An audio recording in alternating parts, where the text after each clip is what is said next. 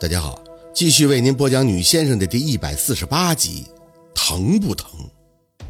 宝四，宝四，你怎么了？若军倒完指挥回来，一见宝四疼的不停的在床上叫唤，就吓着了，手里的不锈钢盆子哐当一扔，就过来要摸宝四的脸。宝四，你别吓我，你哪难受啊？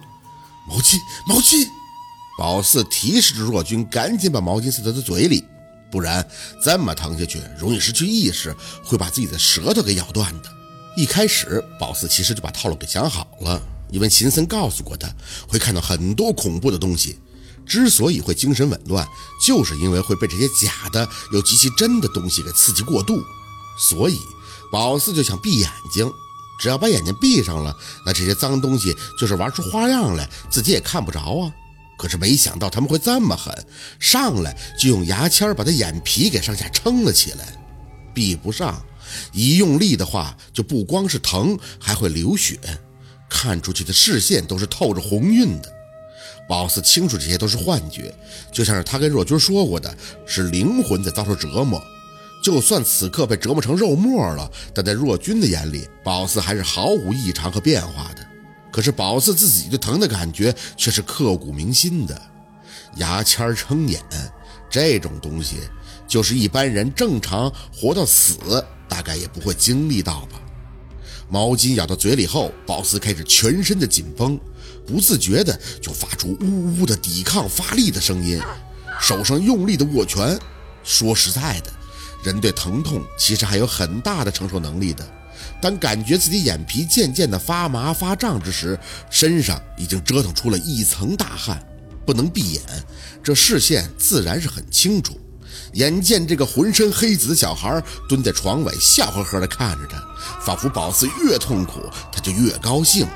宝四一直在叫，瞪着眼，全身的挣扎，疼占了一半，眼也占了一半。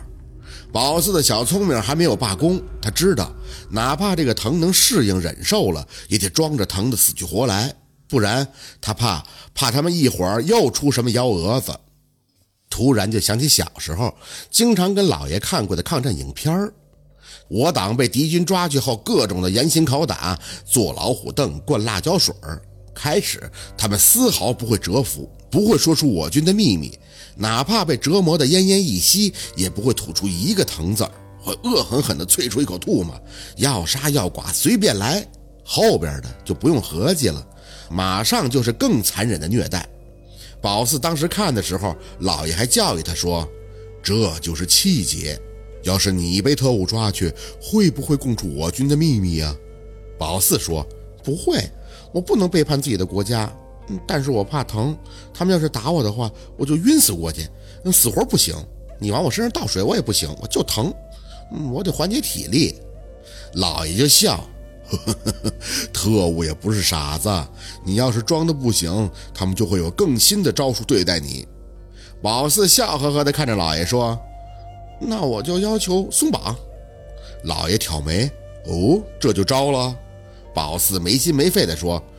我假装要招，然后抢过他们的枪，跟他们拼了，死了也得拉几个垫背的，这样死还痛快点。老爷哈哈的笑，哈哈哈哈你哪有力气了？被严刑拷打的最后都站不起来了。宝四正义言辞的看着老爷说：“我有力气，我还要在咽气前说一句话呢，不说完这句话，我绝对不能死。”老爷被宝四逗得不行，看着他说：“那你说吧，你要说什么话呀？”宝四啊，打小戏就足，当时就装着满脸痛苦的，单手捂着心口，在地上乱晃。同志们，为了革命，我先去一步了。要告诉我的后人，杀了薛宝四，还有后来人向我开炮。老爷哈哈哈的笑个不停，说哪儿有炮啊？你又不是上前线。姥姥凤年看见了，也在后边捂着嘴笑。四宝这是喝多了，打醉拳呢。这些东西好像还是昨天发生的事情，可这一刻却实实在在的让宝四感受到了疼和虐待。他真的很想像小时候说过的，要装晕，装着死过去，但是不行，必须得时刻清醒。还有药药方要记呀。接接接的，倒是真是应了老爷的话，那小孩压根就不会给宝四休息的机会，嘴里发出阴森森的冷笑，跳着就蹦到了宝四的手边，眼睛贼愣愣的看着他，随后又抓起了一把牙签，然后又开始一根接一根的掰他的手指。宝四知道他不是电视里的特务，他也不需要在这儿要得到什么秘密。他想做的就是发泄自己心里的怨恨，看宝四痛苦，宝四越痛苦，他就越过瘾。地震冲垮了房屋，高浓度的恐惧时刻笼罩着宝四。虽然他一身大汗，嘴里不停的呜咽，但实在是不知道下一秒会发生什么。一切都像是无比的简单，不需要心机，不需要套路。宝四需要忍受的就是无边的痛苦和毫无套路的折磨，手上用力的攥拳，不想他掰开手指，但是他的力气很大，大的不像个人。当然，他真的不是个人，他或许只是若君曾经肚子里的一个，所以他来报仇了。宝四，你怎么了？你告诉妈妈，怎么这么多汗呀？你怎么了？若君见宝四的眼神一直落在手的位置使劲儿，所以他不停的询问，不停的抬手给宝四擦汗，没法告诉他，告诉他他的指甲被那个小东西塞进牙签了。宝四害怕，像是他能想到他们要做什么，可又极其的恐惧他们会这么做。果然，就在宝四的一只手像是被扎满尖刺儿的时候，他仍旧叽叽叽的笑着，手里居然抡起了一个锤子，对着他的指甲上那些牙签儿就开始重重的敲击。一种形容不出的入骨疼痛，当时就让宝四崩溃了。力的蹬着腿儿，甚至不停的挣扎，想跑，真的想跑。他们可十分过瘾。敲完了一根牙签又开始继续的敲下一根宝四不敢去看自己的手，疼的感觉死死的抓着他的心。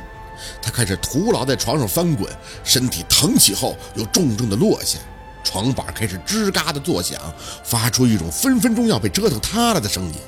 宝四，宝四，到底怎么了？若君被宝四的反应吓坏了。